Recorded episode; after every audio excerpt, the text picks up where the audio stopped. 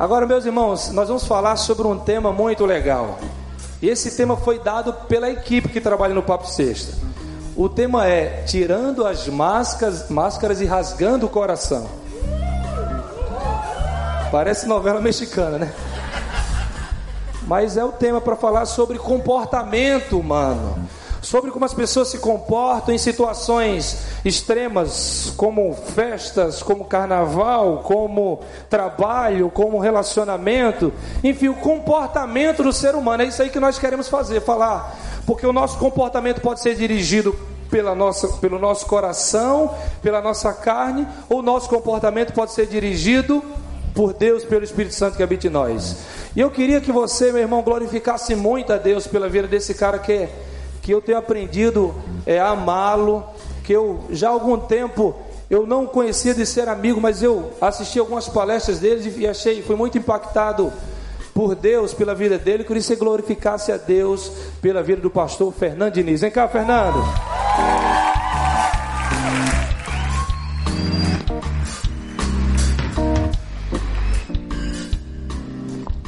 Gente, e hoje é festa, muito festa. Além de estarmos juntos, quem aqui, quem aqui quer casar? Os casados, quem quer casar? Vai, irmão, se manifesta aí, não tem medo não. Esse é o momento, fica com os 30 segundos olhando assim, ó. Isso, é isso aí, muito bom. Tem irmão lá atrás assim, ó, eu, pastor, fala de mim.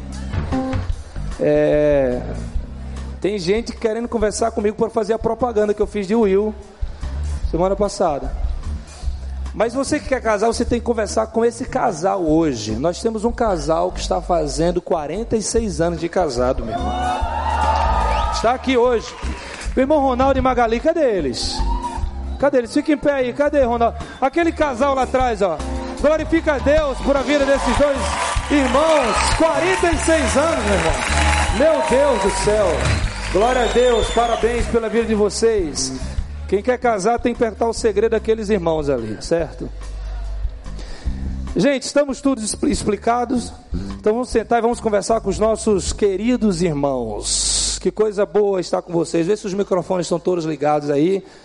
Gabriel, você fica à vontade, viu? Você vai cantar, mas você, se a galera quiser perguntar para você, fica à vontade para falar. Gente, é, Gabriel, vocês já conhecem que tem feito um trabalho muito abençoado com música. E o Fernando Diniz, ele vai se apresentar agora de onde ele veio, o que ele faz, onde ele é pastor. Quem estava aqui ontem à noite no culto? Então, então vou fazer um negócio diferente. É, eu não sei se Gabriel sabe, mas o Fernando Diniz ele é um grande compositor. Ele, ele tem uma música, Gabriel, profunda. Pastora, preste atenção na letra dessa música. Pastor Eric está aí, eu já escutei o Amém misturado com português e americano. É, e a música que ele cantou ontem quase me levou às lágrimas. E eu combinei com ele disse: Pô, pastor, canta de novo hoje. Quem quer que ele cante de novo hoje? Olha aí. Vai lá, fica em pé, meu irmão. Canta aí, ensina a galera. Dá uma boa noite pro povo aí. E aí, galera? Olha, ele falou que combinou comigo há mais ou menos 30 segundos aqui. Não deu nem tempo de perguntar se tá certo disso.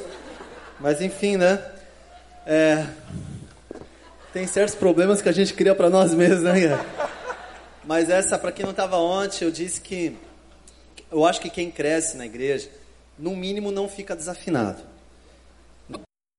Compor não é a minha área, enfim, eu gosto de fazer outras coisas, gosto de servir treinando, ensinando, mas enfim, há alguns anos eu compus essa música.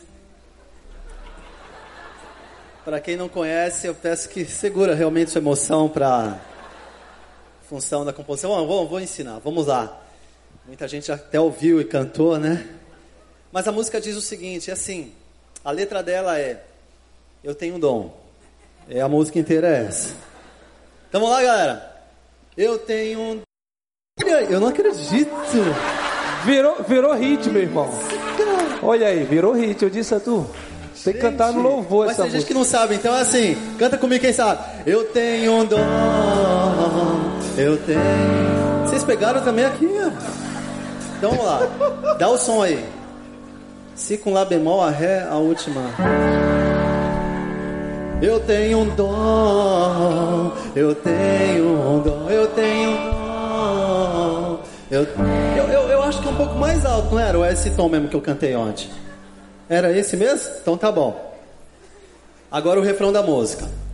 Dom, dom, dom, dom, dom, dom, dom, dom, dom, dom, dom. Vai lá, vai lá. Dom, dom, dom, dom, dom, dom, dom, dom, dom, dom, dom, dom, dom, dom. Ó, peraí, peraí.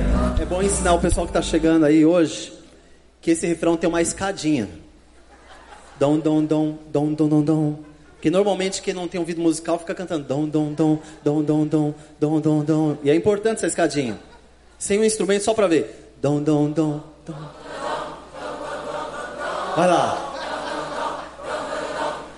Só as mulheres, só as mulheres. Os homens, voz de trovão. Ó, homem sempre engrossa a voz na hora de cantar. Então os irmãos falam, "Ah", dom, dom, dom. Mas tudo bem, tá bom. Então vamos cantar desde o início. Vamos, já que todo mundo sabe, coral 1, coral 2, a gente, a hora que eu falar, coral 2 entra no, no refrão, que é a alma da música, e todo mundo canta, desde lá do início até o final, toda a música. Um, dois, três, já! Eu tenho um dom. Vai lá, recreio! Eu tenho. Mais uma vez! Eu tenho. Mais rápido, mais rápido! Mais uma vez! Eu. Vamos lá, vamos lá! Eu tenho. Entra no refrão aqui, hein? Continua lá! Dom, dom, dom, dom, dom, dom, dom, dom. Mais forte! Mais forte! Mais forte! Mais rápido, mais rápido, mais rápido! Mais rápido! Dom, dom, dom, dom,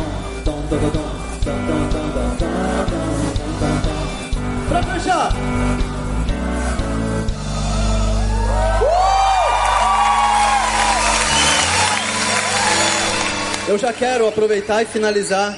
Senhor, dê uma noite de paz e repouso, porque muitos vão ficar com essa música à noite. Muito bom, glória a Deus, é isso aí. É, quem, a gente combina algumas coisas com bastante antecedência, né? É verdade. Assim, 30 segundos.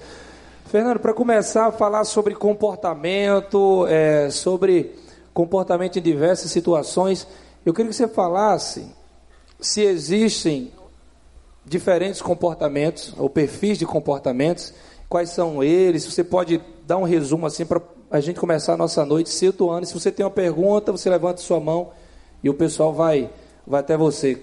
Os diver- diferentes perfis de comportamento. Legal. Bom, gente, eu não sei, você tinha falado aqui no início, se eu puder ter Sim. dois minutinhos só para dar um. isso. Na verdade, como que eu entrei nisso? Há, há, há 20 anos, eu fazia a faculdade de comércio exterior no Mackenzie, em São Paulo, e na verdade teve uma reviravolta, uma mudança de chave muito grande na minha vida. E eu, a partir de uma experiência é, transcultural, eu voltei para o Brasil dizendo eu quero trabalhar com pessoas. No final de tudo, tudo vai cair em gente. Uma empresa não existe, né, Gabriel? Uma empresa são máquinas de madrugada. Se não tem gente lá, não tem a empresa. Uma empresa são pessoas, igrejas são pessoas, tudo é tudo são tudo é pessoas. Então, eu comecei, eu fiz uma mudança de comércio exterior, fui fazer pedagogia. Eu sou pedagogo. E depois eu fiz um MBA, um MBA em gestão de pessoas e fui fazendo algumas certificações em coaching, análise de perfil comportamental.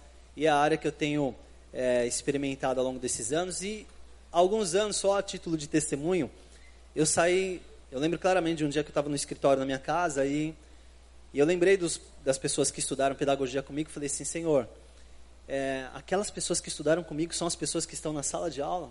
Eu preciso fazer alguma coisa. Porque eu vi como elas eram pessoas carentes, muitas delas enfermas, muitas delas estavam fazendo pedagogia, na verdade, sem um propósito.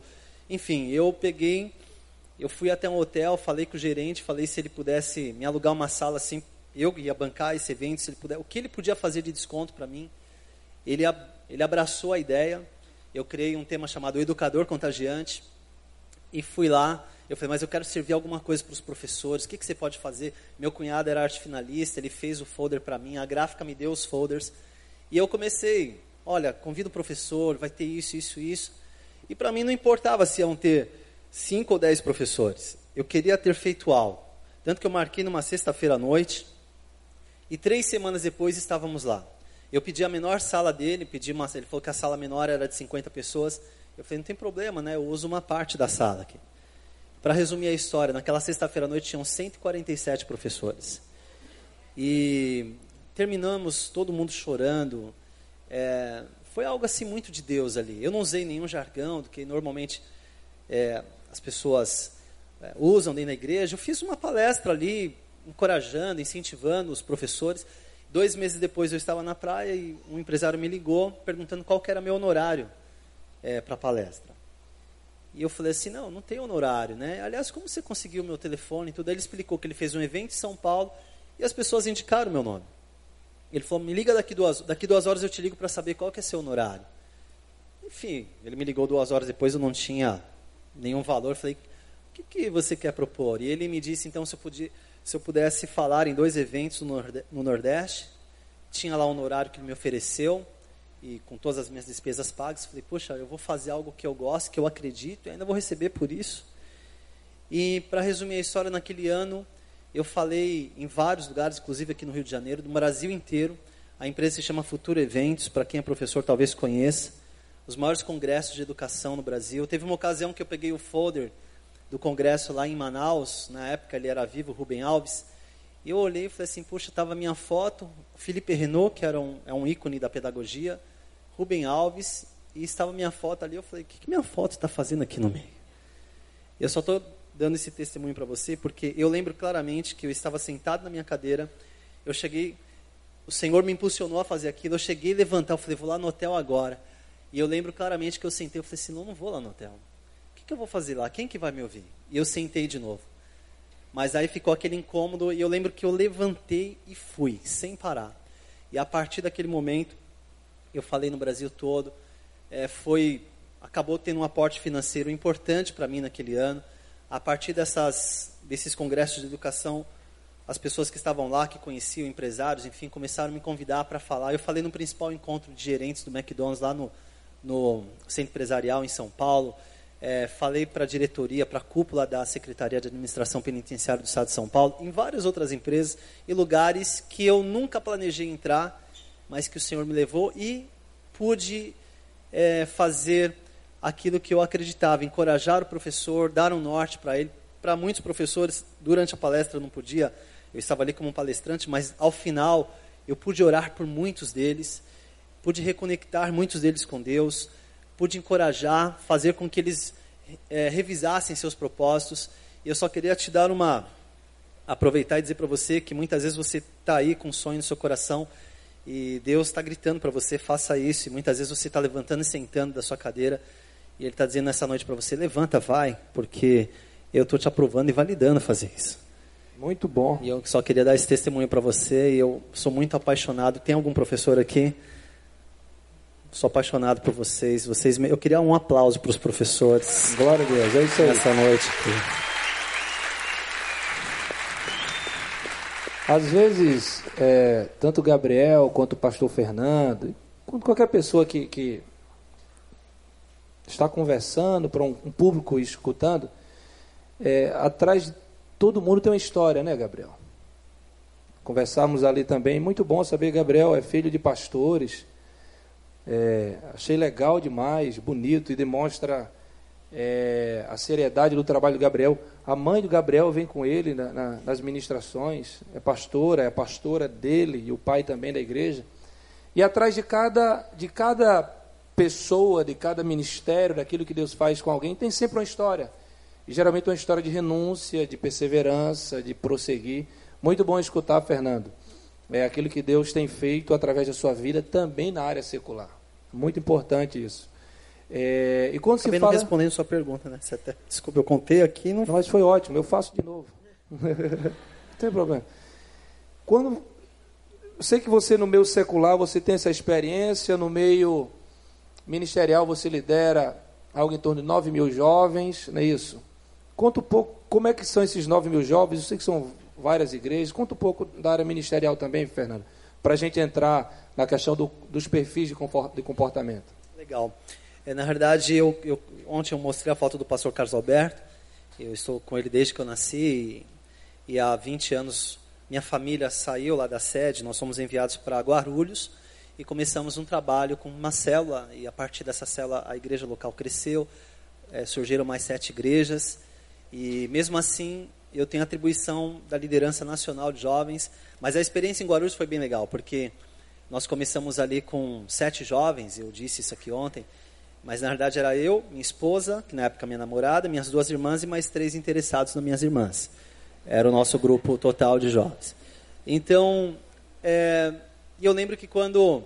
Eu lembro que eu chamei uma pessoa para vir e eu falei assim, eu orei tanto, porque eu lembro que tinha sábado que ia para lá e às vezes ameaçava de chover não ia ninguém. Eu lembro que a primeira vez que aconteceu isso, uma das minhas irmãs falou assim: Nando, vamos voltar para São Paulo. Eu falei: Não. Eu entendi, eu falei assim: é, agora é exatamente, exatamente o momento que Deus está extraindo o que está no nosso coração.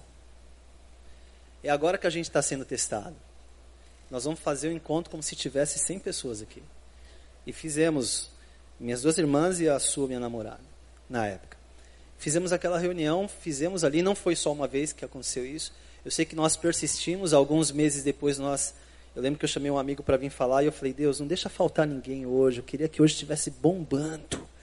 E aquele dia bombou, gente de gente, estava muito cheio. Eu lembro que eu contei 24 jovens. E aí eu lembro que quando a gente tinha uns 35, eu chamei 10 pessoas e falei assim para eles: olha, eu não consigo cuidar de todo mundo. Eu já tinha escrito num, numas fichinhas pautadas, eu falei assim: eu queria que vocês, é, você vai cuidar, você, Gabriel, vai cuidar desses dois, esses dois meninos, você vai cuidar dessas meninas. Eu dei para eles, né? Eles ficaram olhando assim. Eu falei assim: eu queria que vocês sentissem o que, que eu sinto. Eu não consigo cuidar de todo mundo e eu vou cuidar de vocês. E nós vamos nos reunir semanalmente porque eu quero saber como é que vocês estão indo, como é que vocês estão cuidando, para eu poder cuidar de vocês. E a partir daquele dia, isso foi início, né? A gente começou, na primeira reunião que a gente teve, nós nos reunimos e alguns começaram a chorar, dizendo assim: Nando, aquela menina está tendo um namoro assim. Eu estou falando com ela, mas. E o outro falou assim: aquele outro está agindo assim. A hora que eu olhei eles assim, eles com o coração quebrantado, sentindo a, a luta, eu falei: sabe o que está acontecendo hoje aqui? Deus está dando um coração de pastor para cada um de vocês. É assim que a gente vai caminhar. É assim que Deus nos deu o crescimento. E ontem eu disse isso, eu queria dizer para você: nunca despreze os pequenos começos. Tudo que é bom começa com, com o pequeno. Moisés, estou te levantando, o que, que você tem na mão? É um cajado. É com um cajado que Deus vai te levantar para guiar um povo inteiro. Foi assim. E como você tem tanto é, experiência na área secular, acadêmica e também, óbvio, seu chamado e sua experiência que Deus te dá na área ministerial, como é que você consegue ver cientificamente e também de forma observando os diferentes perfis de comportamento? Ok. Eu não sei pra, se alguém aqui normalmente estuda isso, mas a, a, a teoria que eu me, sou certificado é a teoria DISC, ela é um acróstico para falar dos quatro perfis que são observados na maioria das pessoas. É, eu, eu também me especializei em teoria dos valores. A teoria dos valores fala daquilo que você gosta de fazer. Então tem pessoas que são teóricas. Essas pessoas teóricas elas gostam do conhecimento pelo conhecimento. Elas elas não podem entrar numa livraria que elas sempre vão comprar um livro, ainda que elas não vão ler, mas elas vão comprar um livro. Elas sempre estão juntando e-mails de cursos que vai ter. Elas sempre estão pensando. É, tem as pessoas estéticas, as pessoas que gostam, são aquelas pessoas que são capazes de parar às vezes numa rodovia, olhar e dizer assim: gente, olha esse sol. Se está com uma pessoa que não é estética, chama e fala assim: olha isso. Se aquela pessoa não tem um senso estético, ela vai falar assim: o quê? É o sol. Fernando, desculpa lhe, tá lhe atrapalhar. Isso? Eu acho ah. que eu já vi algum, aqui na igreja alguns irmãos estéticos olhando para mim e olhando assim: Olha a cabeça do pastor. Desculpa, porque eu, eu, tive que fazer esse comentário. Eu volto a prosseguir. Eu sei que não foi nada relevante o que você estava falando, mas. Por favor, Fernando. E aí você tem as pessoas que são sociais, são aquelas pessoas que têm o valor de sempre estar fazendo. Elas não conseguem passar um mês ou dois meses sem ir fazer alguma ação social. Elas são movidas por isso. Elas não conseguem codificar a vida sem fazer isso. Aliás, quando você está perto de uma pessoa dessa, você até se sente sem coração se você não tem esse valor forte. Tem as pessoas utilitaristas que, na realidade, elas têm, um, elas têm uma, uma visão muito pragmática da vida. Então, quando uma estética trabalha com uma utilitarista, muitas vezes dá atenção porque a estética olha e fala assim: esse vaso tem que ficar aqui nesse lugar da escada. O utilitarista fala: isso aqui atrapalha a passagem das pessoas. Então dá muita atenção por causa disso. Tem os individualistas, não no sentido pecaminoso da palavra, vamos dizer assim, mas os individualistas são pessoas que valorizam muito símbolos. São as pessoas que pegam seus diplomas, elas gostam de colocar na parede, elas gostam de usar alguns símbolos, alguns tipos de anéis, elas gostam é, da marca é, muitas vezes na forma de vestir, na forma de. Porque para ela essas coisas dão relevância para a vida dela. Então, e tem as pessoas que são tradicionais, então elas se apegam a um conjunto de valores, elas.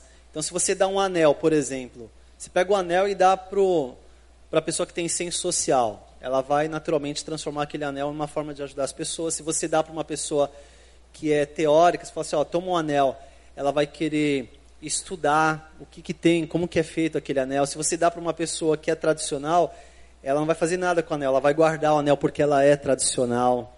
Ela, ela recorre à família, para ela essas coisas são tão importantes. E se você dá para uma pessoa individualista, ela vai usar o anel. Então, essa é a teoria dos valores. A teoria diz que, na verdade, é o que acaba sendo mais observável, porque a teoria diz que ela é uma teoria que estuda a maneira como as pessoas observam como se comportam, e na verdade é uma ciência, uma explicação teórica que tenta explicar por que, que as pessoas agem como agem. Na verdade, algumas pessoas às vezes são um pouco refratárias a isso, dizendo, não, mas será que isso é de Deus e tal? Na verdade é ciência. É a mesma coisa que você falar, será que o avião é de Deus ou não?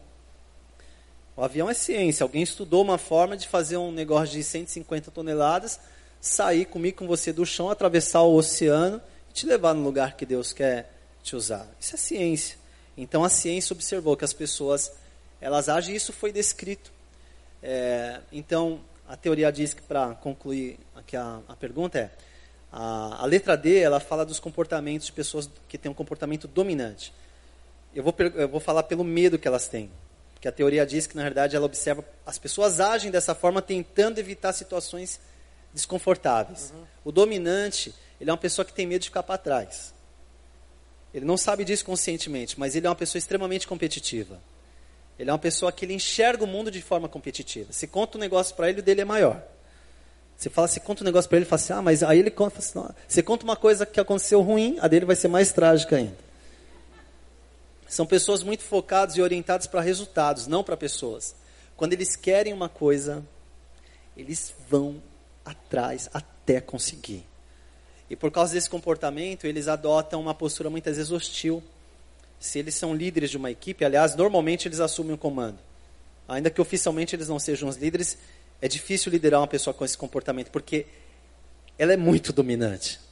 Isso tem níveis. Eu tô, às vezes eu vou usar o exemplo de uma pessoa em um D alto no gráfico.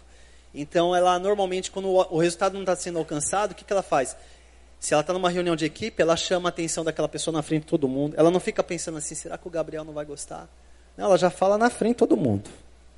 E outra coisa, se a gente fez uma reunião, ela está descendo a escada, ela teve uma ideia melhor, pode ter certeza que ela vai colocar a ideia dela em ação. É uma pessoa que trabalha bem debaixo de pressão. Aliás, ela não gosta de ambiente morno. Aliás, quando ela chega, tem gente até que já fica com medo. Porque ela cria pressão. É uma pessoa que gosta, ela muda, ela vai atrás do resultado. Então, o dominante, o medo dele é ficar para trás. Vou falar pelo medo, depois a gente fala algumas características. A pessoa influente, que é a letra I, o medo dela é do que as pessoas pensam dela. Então, elas estão sempre preocupadas assim. É, o que a pessoa está pensando de mim? Então, se ela ela está sempre sorrindo para as pessoas. O influente, quando está relaxado, ele está assim, ó. Se ele chega numa reunião atrasado e está todo mundo sério, ele vai chegar e ele vai dar um sorriso para todo mundo. No fundo, ele está dizendo assim: gente, eu cheguei atrasado, mas eu sou uma pessoa legal. tem outras características, depois a gente fala. O S é uma pessoa que o medo dele é, é que as coisas mudem. Ele, ele tem uma resistência muito forte à mudança. Ele gosta de saber tudo que vai acontecer antes. É aquela pessoa que vai viajar, já quer ter certeza de que o hotel está tudo certinho. Você tem o melhor dela quando você fala o que vai acontecer antes. Por isso que até para evangelizar é interessante. Se você pega uma pessoa com alto S, assim, lá em cima, você fala assim, Jesus vai mudar toda a sua vida. Ele fala assim, meu Deus. Olha aí, quando for evangelizar, você tem você é D I ou S? Assim, sou... O C é uma pessoa que é, ela, ele tem medo de que alguma coisa dê errado. Então ele é uma pessoa que quando está todo mundo comemorando, ele está assim, mas tem alguma coisa errada. É o chato, não, não, chato não, desculpa. Às vezes o pessoal fala, mas toda equipe tem que ter uma tem pessoa que ter assim. o, o, Ele não funciona. O, o, influente, o influente ele, ele pensa assim. O influente é muito ligado a pessoas. Ele é orientado para pessoas. O influente é assim. Você pode falar para ele, olha, o objetivo é esse, nós vamos dar camiseta para ele tal, ele grita, ele faz isso. No outro dia você fala assim, qual que é o objetivo mesmo? Ele fala assim, eu não sei, eu estava pulando aí com todo mundo. Porque ele gosta de pessoas. Você quer matar uma pessoa assim, é colocar ela para trabalhar sozinho. O influente, ele não consegue, ele tem um problema com silêncio. O influente, se está todo mundo em silêncio, ele fala assim, coisa estranha. O, in... o influente não consegue ficar com ele mesmo. Ele não consegue centrar, ele não consegue pegar um trabalho e falar assim, eu vou começar e vou terminar, vou ficar três horas fazendo isso. Mas não, isso é matar. Se passar uma mosca, ele vai conversar com a mosca. Ele gosta de conversar, ele fala, é fila de. Qualquer fila é o ambiente, porque eles, eles vivem ali, eles gostam de conversar, eles amam pessoas. Se você vai num shopping e fala assim, onde que é o toalete? O influente vai falar assim, toalete? Vem aqui, vamos comigo, vamos lá. Ele vai levar a pessoa até lá. Então, Agora, tem as fraquezas, né? Eu gosto de falar o seguinte: todos nós temos o ponto forte, a virtude do nosso comportamento e tem as fraquezas. Nós que somos regenerados, quando você conhece a Cristo e o Espírito Santo vem habitar em você, Cristo não anula a sua individualidade. Mas quando o Espírito Santo vem habitar em você, ele te leva a uma vida de equilíbrio. Domínio próprio é fruto do Espírito. Você passa a andar na virtude do seu, do seu temperamento, do temperamento que Deus te deu. Ele usa o seu temperamento para glorificar Ele mesmo. Então, o, o ponto fraco, a fraqueza do, do influente. Jesus, acho que estou falando demais, né? Não, só um pouquinho. Tá não, tá, a conversa está boa. São, tá no horário bom. Eu estou indo rápido tá, tô, tô sendo útil para você aqui, irmão? Amém? Perguntas? Quem tem perguntas para o pastor Fernando Diniz e para o Gabriel Guedes, levante sua mão, por gentileza. Tem um aqui, Bianca, aqui na frente. Diga seu nome, meu irmão, por favor. E a caravana, estou brincando, tem caravana não. Acho bonito isso, caravana que você vê, mas vem de caravana. Tem alguém de alguma caravana aqui que eu não estou sabendo? Da Bahia? Que é isso? É a caravana da Paraíba, quatro pessoas da Paraíba. Eu, minha esposa e meus dois filhos. é, meu querido irmão, por gentileza, diga seu nome e sua pergunta. Isso. Mateus. É, falando sobre comportamento, gostaria de saber se isso seria tem base de predestinado se é um fator determinante, determinista, né? Ou se Desculpa, teria alguma influência também. Eu não estava ouvindo direito o início da pergunta. Se isso, eu não ouvi direito o início Seria da pergunta. O microfone estava abaixo, Matheus, por gentileza. Opa. Isso, repita a Se pergunta. esse fator que você falou sobre comportamento seria predestinado. Se, é se haveria influência disso. Ah, predestinado. E prede... é, não sei falar. Predestinado. Predestinado. Isso. É, é nervosismo, na verdade.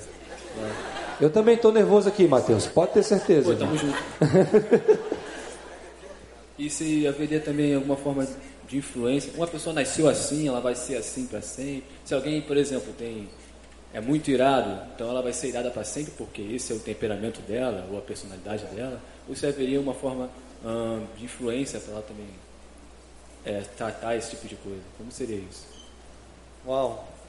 É, para começar, essa não é uma resposta curta, mas eu vou, eu vou tentar ser, ser simples. É, na verdade, o que acontece é o seguinte: todos nós, eu não falei de todos os, os, as características ainda, talvez em alguma das perguntas eu consiga encaixar isso. O fato é que todos nós temos os quatro, os quatro, as quatro características, mas tem aquelas que são mais dominantes. É, existe um gráfico que a gente chama de gráfico natural e um gráfico de situacional. Então, por exemplo, se a pessoa ela fala assim, eu não gosto de vender, eu não gosto de vender, mas aparece um emprego para ela vender e ela precisa trabalhar. Então ela, ela acaba emprestando algumas características que não são delas naturalmente. Então ela, ela não gosta de ter que apresentar e convencer as pessoas. Então se ela faz isso por muito tempo, numa medida acima do que ela, do que não é, além daquilo que não é parte do perfil natural dela, ela começa a entrar num, num quadro de, de patologia, ela começa a adoecer. Então, existe às vezes uma variação até um certo nível. Agora, desde pequeno, não tem ainda uma palavra final se você já vê isso desde pequeno. São vários fatores. Só para você ter uma ideia, a teoria diz que ela é uma ferramenta para quem trabalha com gestão de pessoas, a gente chama isso de assessment. Existem quase 50 ferramentas de assessment para você fazer um relatório do perfil da pessoa. Se você, só o DISC, se você falar assim, puxa, eu quero fazer um, um relatório do DISC meu. Dependendo do, daquilo que você comprar da ferramenta, vai ser um relatório com 30 páginas sobre você. E são quase 50 ferramentas. Então você vê que mesmo assim não dá para ter uma palavra final sobre o ser humano. Então, tem fatores de ambiente que a pessoa cresce, que influenciam. Mas há sim, por exemplo, você vê Pedro, uma pessoa extremamente impetuosa, depois na carta dele está escrevendo assim, sede sóbrios. Então você vê sim pessoas que, por causa da virtude do Espírito Santo, ela, ela consegue perceber qual é a fraqueza do comportamento dela. Então, como eu falei, se é um dominante, que é uma pessoa muito focada em resultado, quando o Espírito Santo vem habitar nele, ele começa a entender que ele precisa ter uma pessoa que ele precisa ouvir, porque o dominante não gosta de ouvir ninguém. O dominante não gosta de ser confrontado. Mas quando o Espírito Santo vem dirigir a vida dele, então você fala assim, essa pessoa mudou. Ela, o Espírito Santo deu mais clareza sobre a individualidade dela, sobre as potencialidades do temperamento que Deus deu a ela, e ela está clara sobre os pontos fracos. Aí você fala assim, mas por que, que Deus nos deu pontos fracos? para que a gente aprenda a depender um do outro e ninguém anda sozinho. Muito bom, muito bom, muito bom.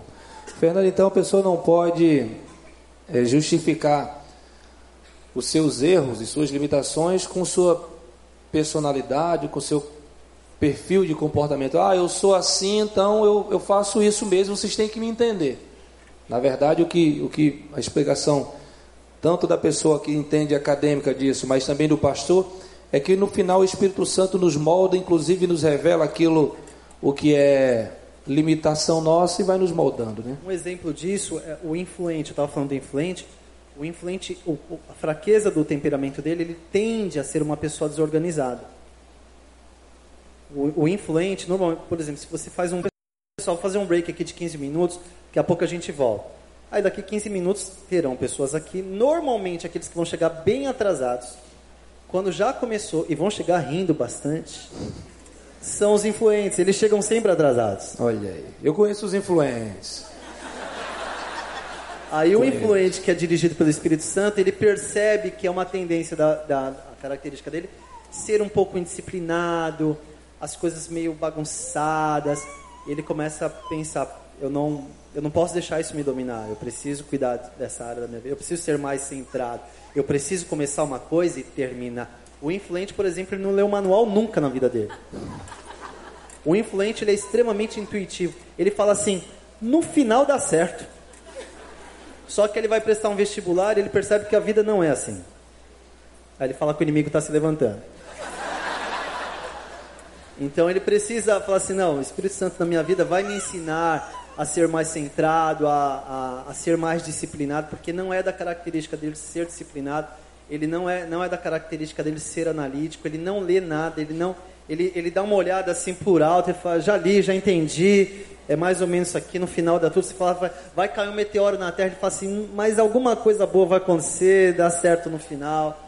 E, e, na verdade ele começa a ser tratado de que tem coisas que não dá para você confiar na intuição, você precisa se preparar, você precisa ser mais analítico. Muito e bom. assim. Perguntas para o Gabriel Guedes. Aqui. Meu Deus. Foi rápido ali.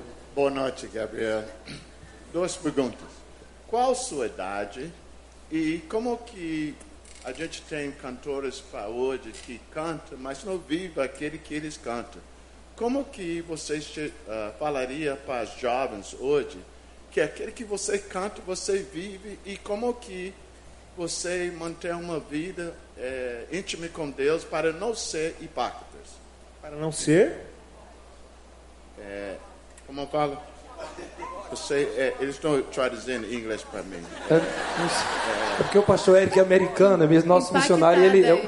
Oi, filho? Para que vida não sejam impactadas. Isso. Não sejam hipócritas. Ah, sim. Como é que você faz para viver o que prega, o que canta e acabar não sendo hipócrita? Com hipócrita? Como é que é o seu relacionamento com Deus, sua intimidade com tá. Deus? E sua idade, né? Idade primeiro 2.4. 24. E enfim, essa questão de você cantar uma coisa e você não viver aquilo que você canta é uma coisa que eu creio que é notório quando você está cantando. Sabe, quando você vive uma coisa completamente fora daquilo que você está cantando, isso, isso transparece, sabe? A verdade do que você está dizendo aquilo vai só como mentira, não vai. Até mesmo a unção de Deus, é, eu creio que ela não se manifesta naquele momento, sabe? Então, é, uma das coisas que eu, como filho, aprendi muito é assim, cara, você não é nada, você precisa muito de Deus. Então, se você for subir ali na sua força, sabe que não vai acontecer nada. É, e, e isso é uma coisa que a gente aprendeu desde criança e eu tenho muito essa consciência, sabe? E então, por isso, a nossa busca em Deus tem que ser incessante um, um, um dos pontos que eu vejo como fundamentais para que isso não se esfrie na minha vida é o meu relacionamento com a minha igreja local. Muito bom. É, por exemplo, eu conheço muitos cantores, muita gente por aí que, cara, eu tô em turnê, então eu tô há dois meses que eu não volto nem para minha cidade, que dirá para minha igreja, que dirá para meu pastor para ele puxar minha orelha que eu tô fazendo uma besteira aqui, aqui, ali, sabe? Então, é uma coisa que a gente estabeleceu no nosso ministério e assim, a gente quebrou essa regra ontem, hoje é segunda, certo? Eu estou perdido nesses dias de carnaval. Ontem a gente não sai de domingo, eu não ministro fora de domingo. Então todo domingo a gente está em casa, sabe? É, recebendo a palavra, recebendo puxão de orelha, mesmo sendo meus pais, os meus pastores. Mas essa vida na igreja local te dá muita base, alicerce. Porque, mesmo porque você está há um mês, há uma semana, sei lá, na estrada, só dando, dando, dando, dando, e você não consegue se alimentar, sabe? Então, é, isso é uma coisa que eu vejo como vida na sua igreja local, no seu ministério. E é lógico, a, a, o momento da igreja é uma coisa, mas também é muito momento com Deus, de você entrar no seu quarto, fechar sua porta, para quem é músico, levita, e você vai pegar seu instrumento e vai se derramar diante de Deus ali, muitas vezes é, não, não flui nem tanto na oração, mas no louvor, é, Deus fala com você e você tem revelações, você tem composições que surgem ali na hora do seu devocional é, com seu instrumento, sabe? É sensacional. Para quem é músico, façam isso. Você que toca aí, arranha um pouquinho, vai falar com Deus com seu instrumento na sua mão você vai ver que a coisa flui muito mais. É, é sensacional. Espetacular a sua, sua resposta. Amém. Muito bom. E assim, é, tende-se um, um, uma curiosidade, ou, ou as pessoas observam mais dos pregadores e dos cantores quando se fala de hipocrisia, de máscaras. Né? Será que a pessoa prega, vive o que prega, canta o que prega? Ou vive o que canta? Mas na verdade, tanto você, Gabriel, quanto você, Pastor Fernando, as máscaras são colocadas quase que diariamente. Estamos vivendo nesse feriado chamado de carnaval. Mas às vezes passa a pergunta que eu tenho comigo mesmo, queria compartilhar com vocês e com vocês nessa noite, é se falando em perfil de comportamento, falando em viver do que do que canta, Será que nessas festas ou, ou nesses encontros seculares, será que as pessoas tiram as máscaras e se comportam como realmente elas são? Ou será que as pessoas colocam as máscaras e se comportam como um personagem? Ou são as duas coisas? Queria que você me ajudasse nisso aí, eh, Fernando. Como tem a ver com comportamento? Será que o comportamento é alterado intencionalmente? Ou você não? Você, eu vou ser ali que eu sou mesmo. É, eu creio que.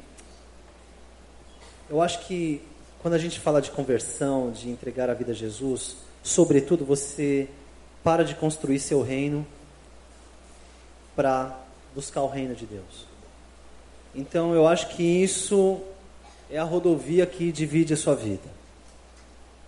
É, você, como eu, como qualquer um de nós aqui, falhamos, erramos.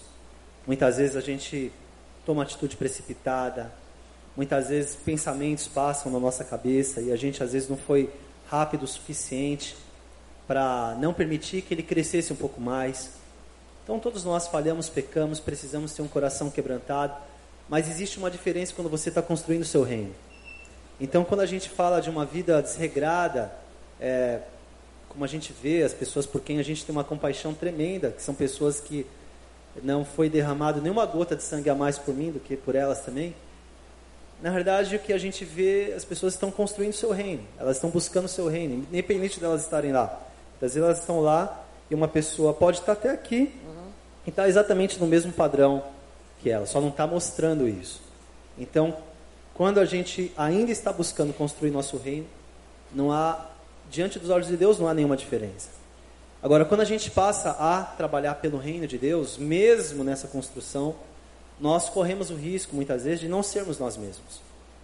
Quando a gente morde a isca de querer se comparar com outras pessoas.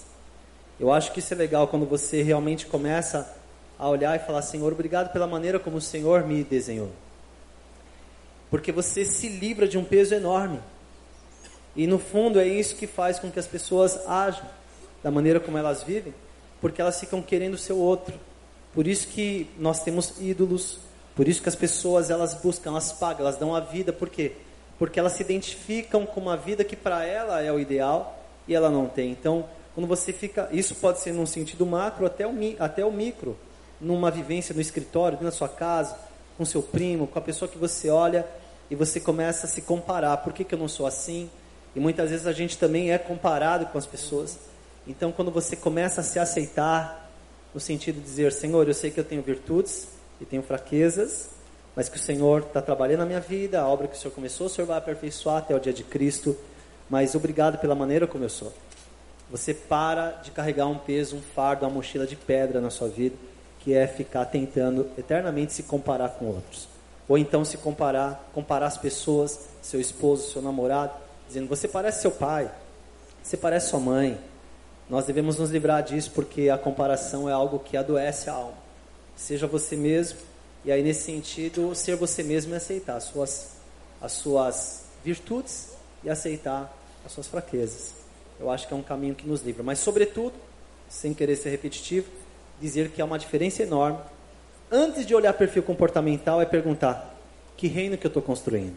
O de Deus ou o meu? Bom, gente, eu estou perguntando para ele aqui para ficar assim, né, gente? Falei, que hora que passou o ofertório aqui? Acho que foi passando aqui, mas tudo bem. Eu tenho uma apresentação rápida aqui só para ficar um pouco mais claro a algumas características é, do dominante, por exemplo, a emoção mais presente no dominante. Acho que posso ficar sentado mesmo. Eu coloquei ali raiva, mas é porque, como eu disse, eu coloco. Eu, quando eu vou dar algum exemplo, eu, eu coloco um pouco exageradamente mesmo. Mas a emoção muito presente nele é que ele é meio impaciente. Não sabe aquela pessoa que você começa a falar, passou de um minuto, ela já começa a olhar no relógio. Você vai falar com ela assim, parece que você fica até tenso de falar. Ah, vai apresentar um projeto com três páginas para ela. Depois de um minuto ela já fala assim, tá, tá, o que, que, que, que vai resolver isso? Então, quando você quer apresentar um projeto com uma pessoa que tem um temperamento dominante, vai com uma página só. e fala o que, que aquele negócio vai gerar. Então a necessidade dela é dirigir e controlar as pessoas. É uma coisa que ela não percebe, mas ela faz isso o tempo todo. E aí os objetivos direcionados para desafios pessoais, como eu falei, o medo de ser passado para trás. Com relação ao influente, deixa eu ver se está. Algumas características delas são: são pessoas aventureiras, muitas vezes agressivas, autoritárias, elas não pedem, elas mandam. Não tem gente que fala assim: olha, por favor, você pode colocar essa cadeira ali? Pessoas assim, elas falam assim: põe essa cadeira ali. É um perfil, não é que ela está sendo deseducada, mas é, é que é, é ela. São muito corajosas, decididas, desafiadoras, são muito impacientes e às vezes intimidam pelo comportamento que têm. Às vezes erram bastante, mas são pessoas muito corajosas e são muito rápidas para mudar. Com relação ao influente, tem um pequeno delay aqui na hora de mudar. A emoção é o otimismo. São, como eu já disse aqui, são pessoas muito alegres e tal. A necessidade dela é interagir e verbalizar. Para ela já a vida está ótima assim. Objetivos dela são é o reconhecimento social, o medo é que ela seja rejeitada. Ela não verbaliza, muitas vezes ela não está consciente disso, mas ela está sempre pensando no que a pessoa está falando. São pessoas com os de gráfico mais alto, são pessoas com, com uma elas, elas são a alegria da festa. Você pode fazer uma festa maravilhosa, se não tem elas, não tem muita festa. Elas são a que dão a, a, o barulho da festa. E elas gostam disso. Se tem uma coisa que às vezes incomoda é quando o negócio fica meio morno. Então, se ela está conversando com uma pessoa, ela está lá, aquela alegria, falando, aí a pessoa que não está interagindo muito bem, está meio morno, ela está ali, daqui a pouco a pessoa parou para respirar, olhou para lá, ela já saiu para procurar outra pessoa. Já. Então, características alegres, animadas, são brincalhonas, convincentes, desinibidas, divertidas, falantes, festeiras, inspiradoras, são persuasivas, populares, muitas vezes prolixas, então falam bastante. Como eu disse, elas têm um problema com o silêncio, então elas falam bastante. É, a emoção do S é não demonstrar emoção. O S que eu falo é o terceiro perfil aqui que eu cheguei até um pouquinho nele. Elas não demonstram emoção. Então, se você, se acontece uma coisa maravilhosa, elas não vão assim demonstrar isso. Também se acontecer uma coisa muito triste, elas também não vão ficar tão mal assim. Só que essas pessoas são as que mais guardam sentimentos dentro de si. A necessidade dela, elas gostam de servir as pessoas.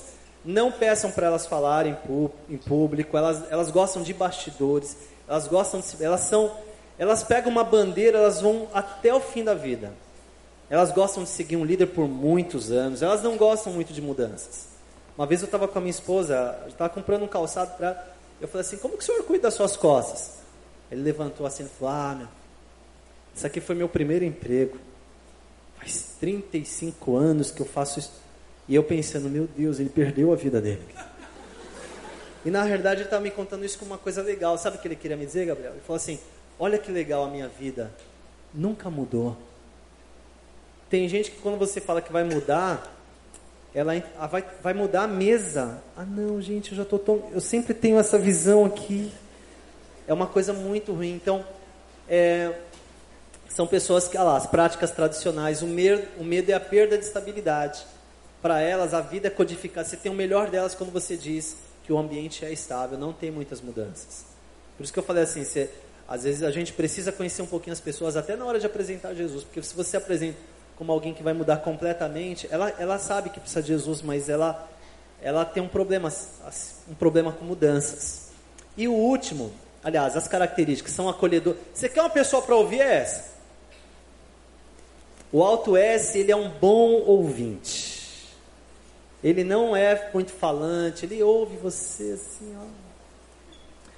Acolhedores, atenciosos, são calmos, cooperativos, gentis. Sabe aquelas pessoas assim que não dá problema para ninguém?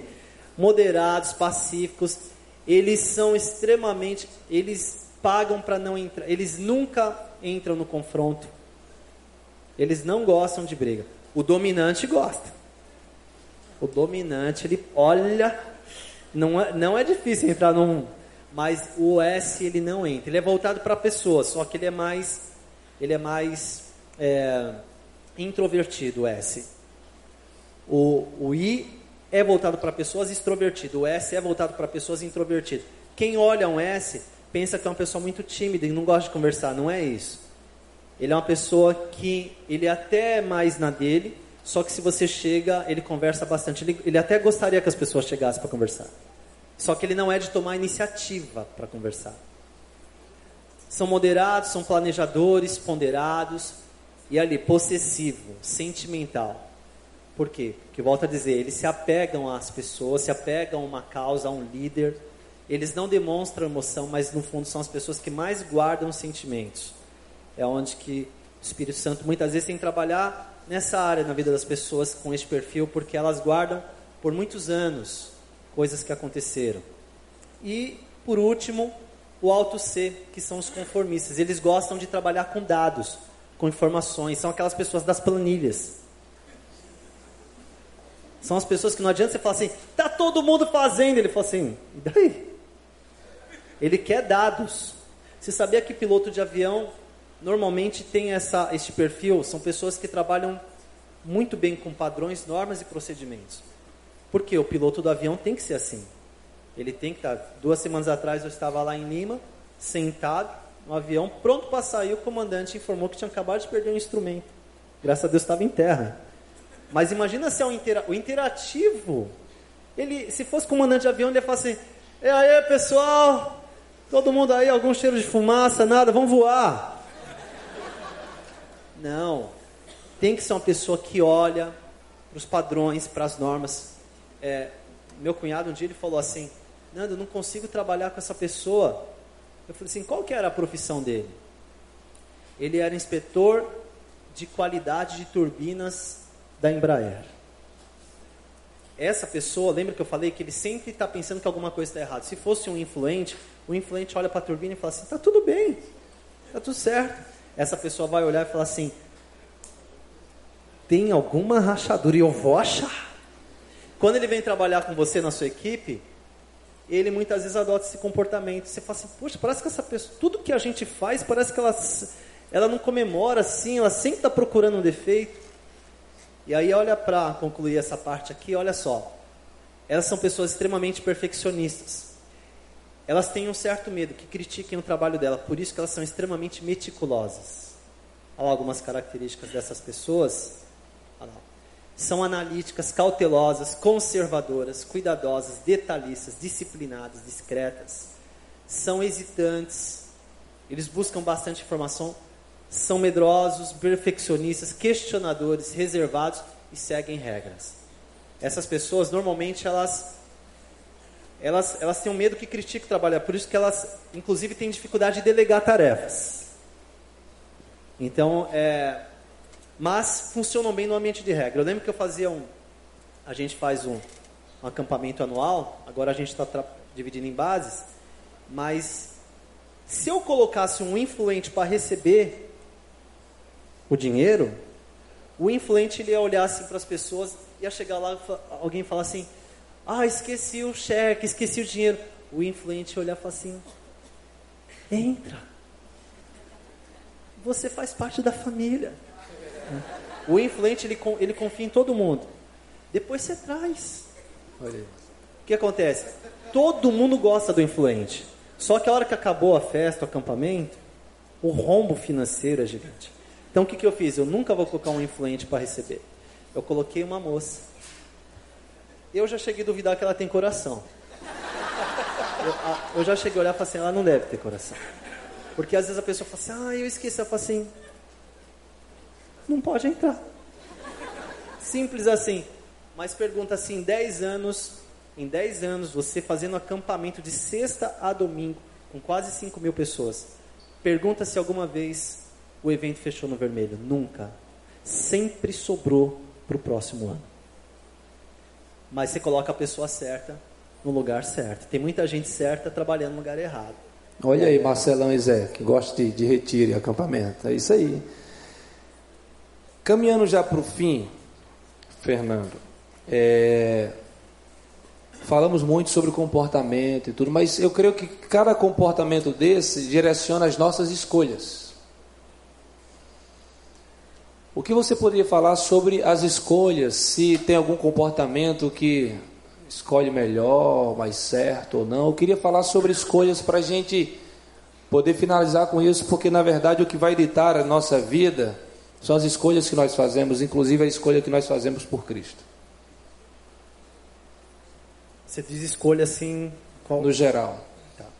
Então, eu acho que, por exemplo, é, escolhas quando envolve pessoas com quem você vai caminhar, escolher se casar ou até mesmo trabalhar.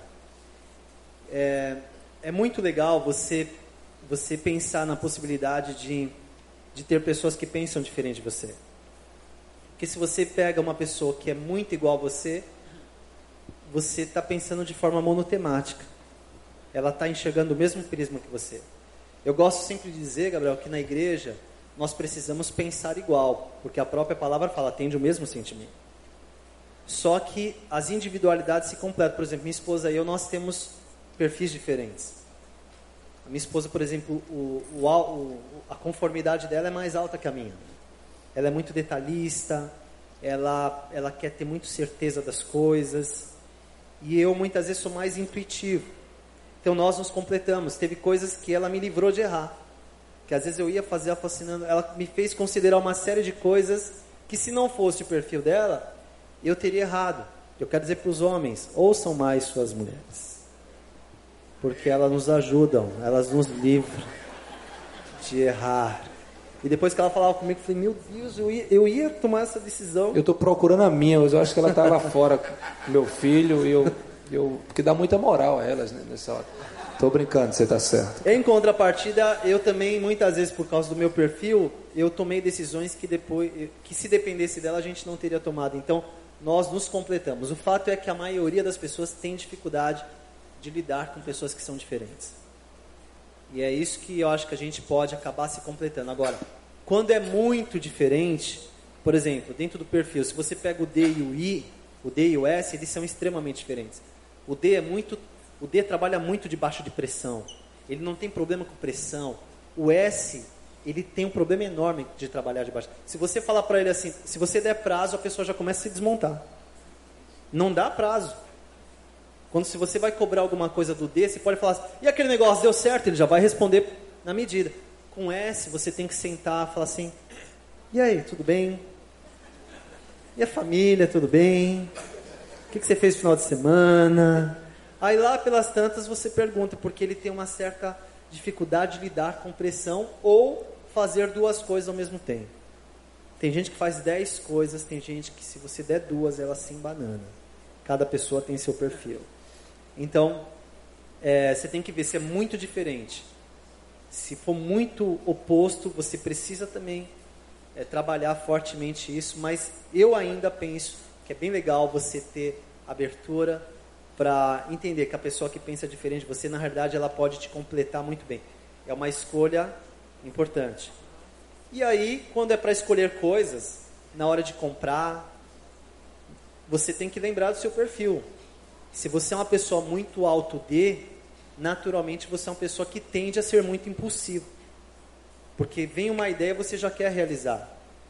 Normalmente pessoas assim investem muito dinheiro e perdem muitas vezes ao, no decorrer da vida. O S não. O S é mais estável. O S precisa de muito. Ele, ele é mais tranquilo na hora de tomada de decisão. Ao mesmo tempo, pode ser uma pessoa que procrastina demais, que tem dificuldade de fazer escolhas.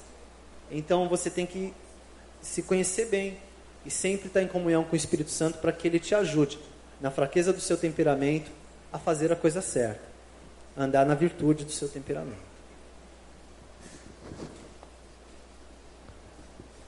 Eu queria ler um texto aqui com vocês. Gálatas, o capítulo 5, o versículo 16.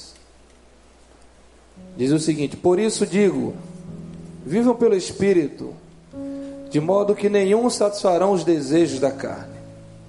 Pois a carne deseja o que é contrário ao Espírito, e o Espírito o que é contrário à carne. eles estão em conflito um com o outro, de modo que vocês não fazem o que desejam. Mas se vocês são guiados pelo Espírito, não estão debaixo da lei. E aqui, o autor da carta aos Gálatas, que é Paulo, ele fala o que é obra da carne, fala o que é obra do Espírito. Estamos caminhando para o fim do nosso encontro, do nosso culto, mas em pouquíssimos minutos, eu queria trazer algo à sua memória, ao seu pensamento. Quantas decisões nós não já tomamos erradas na nossa vida por causa dos nossos temperamentos, por causa do nosso perfil de comportamento? Eu gostei muito, Mateus, da sua pergunta.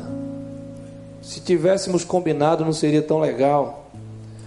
Porque às vezes nós nos limitamos e falamos, eu é a síndrome de Gabriela. Eu nasci assim, vivi assim, eu vou morrer assim. Porque o meu pai era assim, a minha, meu avô era assim, o bisavô, todo mundo era assim. Todo mundo se irava com facilidade. Todo mundo era deprimido. Todo mundo tinha um desafio na área da sexualidade. Todo mundo tinha um desafio na área da inveja, na área da raiva, na área da mentira, na área da preguiça, eu não sei. Pastor, eu sou assim, é o meu perfil. Mas o apóstolo Paulo diz que existe uma luta entre nós, que é a carne, a nossa natureza. Quem sabe o, o, a limitação do nosso perfil de comportamento? E essa carne, essa natureza era luta contra algo que um dia nós deixamos habitar em nós, que é o Espírito Santo de Deus. E quando nós levantamos a nossa mão em um culto, quando nós em uma célula, em alguma reunião, nós tomamos a decisão de dizer: Eu aceito andar com Cristo alguma coisa no reino espiritual acontece, o Espírito Santo habita em nós, e Paulo chega ao ponto de dizer que nós somos selados, marcados por esse Espírito Santo. Eu não sei qual é o selo, eu não sei qual é a marca, nós não sabemos ao certo, mas o que sabemos é quando nós aceitamos a Cristo, quando nós decidimos, quando nós abrimos a nossa vida para Jesus e decidimos, Santo Espírito de Deus, habitar em nós, nós carregamos uma marca em nós. E nós não somos mais guiados pelo nosso perfil apenas de comportamento, pelo nosso temperamento, pelas nossas fraquezas, muito pelo contrário. Aí o próprio apóstolo Paulo diz que o Cristo começou a obra em nós, e aquele que começou a obra em nós não terminou ainda, vai continuar aperfeiçoando. Meus irmãos, nós podemos sim melhorar as nossas limitações em Deus. Podemos. Eu não sei quais são as suas limitações, eu sei quais são as minhas. Aquilo que eu luto diariamente, aquilo que eu disse, Senhor, eu não queria fazer isso. E de tempos em tempos, quem sabe a gente faz, e quando vê fazer, ele diz: Senhor, eu sei as limitações do meu temperamento, do meu comportamento, mas eu sei também que um dia eu permiti que o Teu Espírito Santo habitasse em mim, me selasse, e hoje eu sou guiado por esse Espírito Santo. E o mesmo apóstolo Paulo que escreveu aos Gálatas, que escreveu aos Filipenses, ele escreve aos Efésios no capítulo 5, versículo 18. E ele diz algo espetacular: que ele diz: Ó, oh, não basta vocês serem selados pelo Espírito Santo, não basta que vocês sejam moradia do Espírito Santo, vocês têm que ser cheios do Espírito Santo. Meu Deus, eu entro em crise, eu fico, Senhor, se eu tenho que ser cheio, porque em algum momento eu posso estar vazio. Eu posso estar lá embaixo. Mas nessa noite, meus irmãos, é um grande desafio fazer isso aqui, o papo de sexta, porque a gente não tem um roteiro, né, pastor? Eu disse a ele, eu fiz, meu irmão, deixa Deus guiar a gente e vamos embora. Mas eu tenho certeza que Deus marcou um encontro conosco nessa noite para dizer, meus filhos, independente do seu perfil de comportamento, independente de tudo aquilo que você tem feito de forma repetida, hoje eu quero sim trazer a memória para você que se você quiser ser guiado pelo meu Espírito Santo, eu vou te guiar. Se você já deixou um dia que isso acontecesse, eu quero hoje começar um processo de enchimento do Espírito Santo na sua vida. Aí a gente vai deixar de mentir, a gente vai deixar de enganar, vamos deixar de fazer pequenos atos de corrupção, vamos deixar de pensar o que nós não devemos pensar, vamos deixar de ser agressivo, vamos deixar de ser muito melancólico, muito parado, com medo, porque nós somos guiados pelo Espírito Santo de Deus. Meus irmãos, algumas pessoas podem pensar, e eu sempre falo isso no final do papo de sexta, que esse evento é um entretenimento gospel. Meus queridos irmãos, nós não fomos chamados para fazer entretenimento. Eu não sou apresentador, meu negócio é com Deus e com a Bíblia. Eu subo aqui com o maior tremor, medo, timidez, Senhor da glória. Nós não somos fazedores de eventos. Nós estamos aqui para dizer que existe um Deus poderoso que pode guiar a sua vida. Cada música, cada som, a luzinha, a camisa, o sofá, gente, tudo isso é adereço. Eu poderia só chegar aqui à noite e dizer, meus irmãos, seja guiado pelo Espírito Santo e cheio dele, e chamar você aqui na frente para orar. Mas nós sabemos que tudo tem o seu papel. Mas nós vamos cantar uma música com Gabriel, com Gabriel Guedes. E se você quer hoje, eu sei que tem muitos visitantes aqui. Eu sei que tem inclusive um, um visitante que nós convidamos. Se você quer hoje marcar essa noite, como dizer, eu quero receber esse Espírito Santo aí. Eu quero entregar minha vida nas mãos de Jesus. Eu quero ser guiado não mais pelo meu comportamento, que muitas vezes é um comportamento de pecado, limitado. Eu quero hoje não criar o meu reino. Um reino que muitas vezes é de medo, de angústia, de depressão, mas eu quero gerar e ser gerado no reino de Deus. Se você quer tomar essa decisão nessa noite, você vai sair do seu lugar e vir para cá, no meio da música. Eu não vou pedir para você levantar sua mão, depois você levantar sua mão, eu vou chamar você. Eu não vou fazer isso. Meu irmão, você vai vir correndo de onde você está e vai se jogar na presença do Senhor. Mas se você já tomou essa decisão, e você está entendeu hoje que por causa do seu temperamento, do seu comportamento, você está com o Espírito Santo enfraquecido na sua vida. Se o apóstolo Paulo diz que nós temos que ser cheios, o contrário de ser cheio é ser menos cheio, né? Se você precisa hoje dizer, Senhor, eu preciso estar mais cheio do Teu Espírito Santo, porque eu tenho uma vontade muito grande de pecar nessa área, eu não queria mais. Você também vai sair do seu lugar, no meio dessa música, e vai vir aqui na frente. A igreja vai ficar em pé, nós vamos adorar o Senhor. E se você foi ser tocado pelo por Deus, você vai sair do seu lugar, vai vir aqui na frente e nós iremos orar juntos. Senhor Deus e Pai, nós queremos, Senhor, te render graças. Pai, porque nós podemos ver de forma muito clara nessa noite a ação do Teu Espírito Santo. Pai, porque nenhum homem com maior oratória, retórica e a comunicação mais clara poderia tocar o coração de pessoas, Senhor de pessoas a, a tomarem decisões, escolhas. Senhor, nós queremos te agradecer, Deus, porque o Senhor falou conosco nessa noite. Eu não sei, Deus, o motivo que cada jovem, que cada homem, cada mulher está aqui na frente. Mas o Senhor contempla, Deus, a oração e as lágrimas que descem nos olhos de cada um. E nós queremos te glorificar, Deus, e pedir, Senhor, faz algo novo na vida de cada um deles. Senhor, enches do teu Espírito Santo aqueles que já foram selados pelo teu Espírito Santo. Senhor, aqueles que tomaram a decisão nessa noite, Pai, de entregar a vida para ti. Senhor, batiza-os nessa noite, como diz a tua palavra, com o teu Espírito Santo, Senhor. Pai, porque nós cremos que existe um Deus que cuida de nós que restaura aquilo que está destruído. que cura as nossas limitações, os nossos defeitos, os nossos desvios de nossas personalidades. E que cada homem, cada mulher que esteja aqui na frente de Deus possa ser usado por Ti poderosamente para alcançar outras pessoas. Começa, Senhor, a obra. Continua a obra que o Senhor já começou. Assim nós oramos no nome do Teu Filho Jesus. E quem crê diz amém.